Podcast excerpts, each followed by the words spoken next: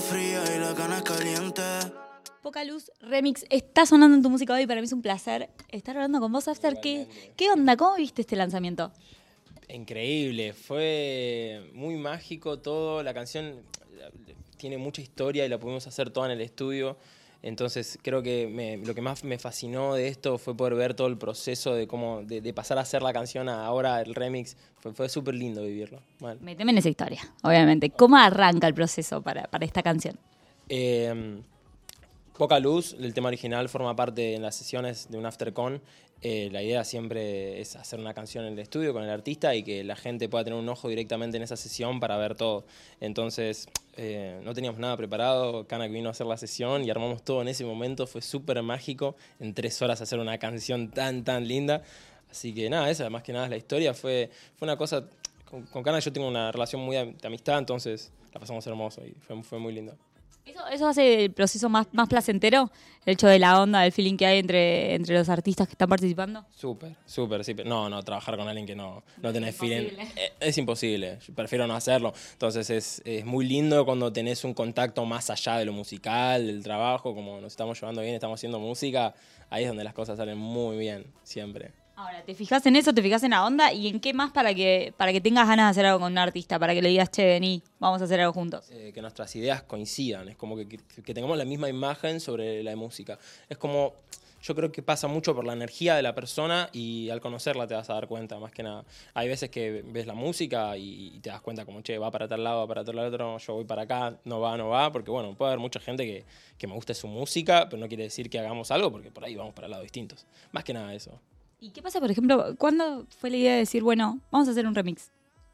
Eh, ah, eso surge a partir de que los chicos le hablaron a, a Kanak para, para hacerlo. Se ve que ellos disfrutaron mucho la canción, les gustó mucho y, y por una cuestión de que dijeron, bueno, dale, vamos a hacer el remix. Entonces, pará, la propuesta vino de FMK y Babi. sí, vino de FMK a, a Kanak para, para decirle. Yo creo que él escuchó el, el remix y le, no sé, al- perdón, el remix, la canción original y algo habrá sentido, algo habrá habido ahí que, que dijo, dale, vamos a hacerlo. Entonces también él sumó a Babi, también no, dijo que quería que Babi estuviera, entonces lo pudimos armar todo ahí. ¿Y cuál fue tu reacción cuando vino y te dijo, hey, quieren hacer este remix? Eh, yo creo que al principio fue no creerlo. Creo que no caí hasta que fuimos a la sesión y, y lo pudimos armar. Porque, nada, al no estar hablando conmigo, pa- pasó por alto. Entonces fue como que dije, ah, no, no sé si va a pasar, no sé si va a pasar. Como viste, hay cosas que prefiero no meterme mucho en la cabeza porque por ahí la- las, las espanto. Entonces, eh, la reacción vino directamente cuando estábamos en la, en la sesión haciendo el remix. Y fue, fue increíble. La verdad que fue algo muy lindo. Me das siempre que te escribo al ratito está. Meteme ahí, eh, como en la imagen de ese momento en el que estaban creando la canción. Eh, ¿Se disfrutó ese proceso? ¿Cómo fue entre ustedes? Un placer, mal. Conocerlo. Los chicos son muy copados, es gente muy buena eh, y también que comparto mucha energía y, y mucha onda. Entonces, es lo mismo que te contaba con Cana. Cuando compartís algo más allá de la música, lo recontra re disfrutás. Eh, estamos estábamos los cuatro y Tadu también, que es el otro productor de la canción, haciendo la- la- el tema y lo escuchamos y era como que cada, cada vez que pasaba algo, cada vez que íbamos tirando ideas, lo súper disfrutamos, mal. Fue, fue muy lindo.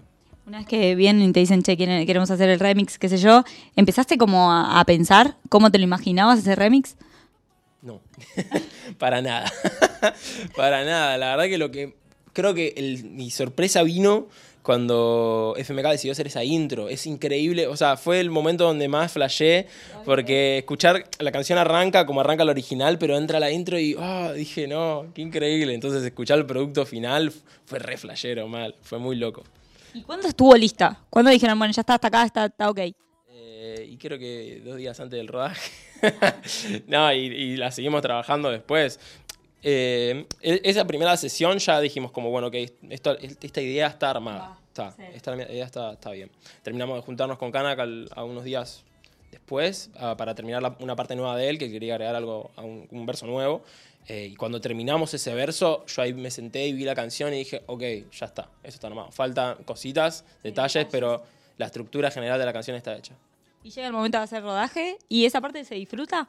Sí, es un poco más cansadora, quizás, tiene como un poco más de, de palo y palo, pero se disfruta también porque estás compartiendo con la misma gente que te llevas bien, entonces es, es difícil no disfrutarlo cuando te estás cagando de risa y, y te divertís. ¿Sos de estar mirando ahí el monitor, de estar detrás de todo, de todo lo que va pasando en la grabación o medio que descansás, te pones en el rol que tenés que estar y listo? No, no, soy muy molesto, muy molesto, soy muy molesto. La imagen a mí me encanta, aparte de, de, la música, disfruto mucho del cine y de la fotografía, entonces me meto un montón en todo lo que puedo. Soy la verdad bastante inquieto en los rodajes y, y me gusta estar ahí activo metiéndole, porque si no me apago y me descuelgo y no me gusta. Me gustaría saber, porque bueno, obviamente es la primera vez que tengo la, la, posibilidad de entrevistarte, me gustaría ir un poquito atrás en el tiempo. ¿Cuándo nace el concepto de AfterCon? ¿Cuándo dijiste, eh, voy a empezar por acá? Eh, nace a partir de que, de tanto estar trabajando en tutoriales y haciendo música por mi cuenta, me di cuenta que siendo productor estás como bastante delimitado a tu imagen y a, a la forma en la que tenés de mostrarte con la gente. Entonces, yo creo que también me pasó de entender de que la gente no ve qué trabajo hacemos y no sabe cuál es nuestro rol. Eh, me ha pasado, creo que me surgió mucho de, de ver sesiones de otros que, de, que, productores y que les ponían como sobre cosas que ellos no hacían, ¿entendés? Como diciéndole a, a Bizarrap, che, qué buena que suenan las voces cuando él no es el ingeniero. Claro. Como la gente todavía no entiende mucho qué rol cumplimos nosotros como productores. Entonces se me ocurrió, che, lo más fácil es eh, mostrarles. Pongamos un ojo adentro del estudio y que vean nuestro trabajo tal como es. Entonces, de ahí más que nada surge esa idea. ¿Y, y actualmente hay, por ejemplo, un listadito de nombres que te gustaría que pasen? Por supuesto que hay, siempre. Sí, sí, nos proyectamos a, a, a plazos muy largos. No son los que probablemente te imaginás. Eh, yo que me gustaría como darle también lugar a artistas que tuvieron su momento en tiempos pasados y, y, me gustaría como traer más de la cultura de la música de Argentina. Pero esa es la, la única pista que, que, te puedo dar. No, es, es muy poca pista. O sea, tenés que... si Uy, mucha... Voy a... Oh, ok, ¿qué música de acá o, o, qué música te consumías o consumís actualmente? Como para ir imaginándome quién puede llegar a ser, qué sé yo, qué te gustaría.